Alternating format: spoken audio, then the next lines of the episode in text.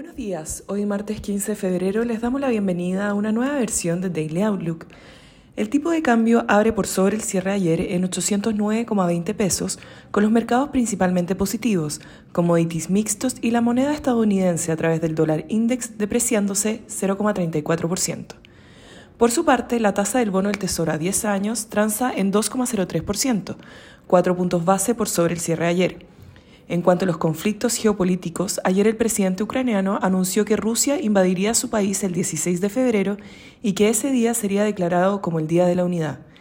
El comentario sacudió a los mercados, pero posteriormente la oficina de Zelensky aclaró que el anuncio debería ser interpretado como sarcasmo. Los mercados no lo interpretaron de esa forma hasta que la agencia rusa Interfax reportó, citando al ministro de Defensa, que tropas comenzaron el retorno a sus bases después de completar ejercicios militares. El Eurostock 50 sube 1,65% y en Estados Unidos los futuros apuntan a una apertura al alza, SIP 1,65% y Nasdaq 2,2%.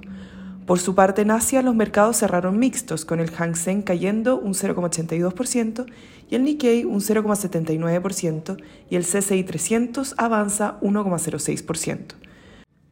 Los commodities transan mixtos, con el cobre subiendo un 0,69%, el petróleo WTI retrocede 3,53% ante el regreso a la calma del escenario geopolítico.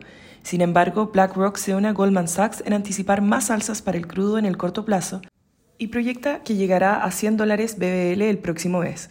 Por su parte, el hierro cae 6,25% debido a que China estaría enfocada en eliminar la especulación en el commodity.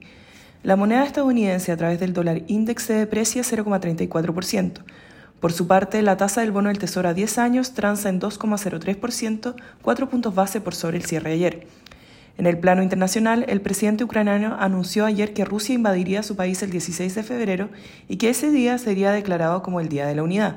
El comentario sacudió a los mercados, pero posteriormente la oficina de Zelensky aclaró que el anuncio debería ser interpretado como sarcasmo. Los mercados no lo interpretaron de esa forma hasta que la agencia rusa Interfax reportó, citando al ministro de Defensa, que tropas comenzaron el retorno a sus bases después de complementar ejercicios militares. Por su parte, el presidente ruso ha negado reiteradamente que planea invadir Ucrania, pero la Casa Blanca, basada en informes de inteligencia, aseguró a sus aliados de la OTAN que la invasión era inminente. En cuanto a datos macroeconómicos, la eurozona reporta datos de empleo, balanza comercial y crecimiento. Wall Street espera el reporte de índice de precios al producto correspondiente enero. En el plano local, la Convención Constitucional comienza el debate y votación de las normas en el Pleno. En relación a los técnicos, el tipo de cambio opera en 808,5 hasta ahora con las monedas emergentes mixtas. En cuanto a los técnicos, las principales resistencias se encuentran en 810 y luego 812. Por su parte, a la baja, los principales soportes se encuentran en 804 y luego en 800.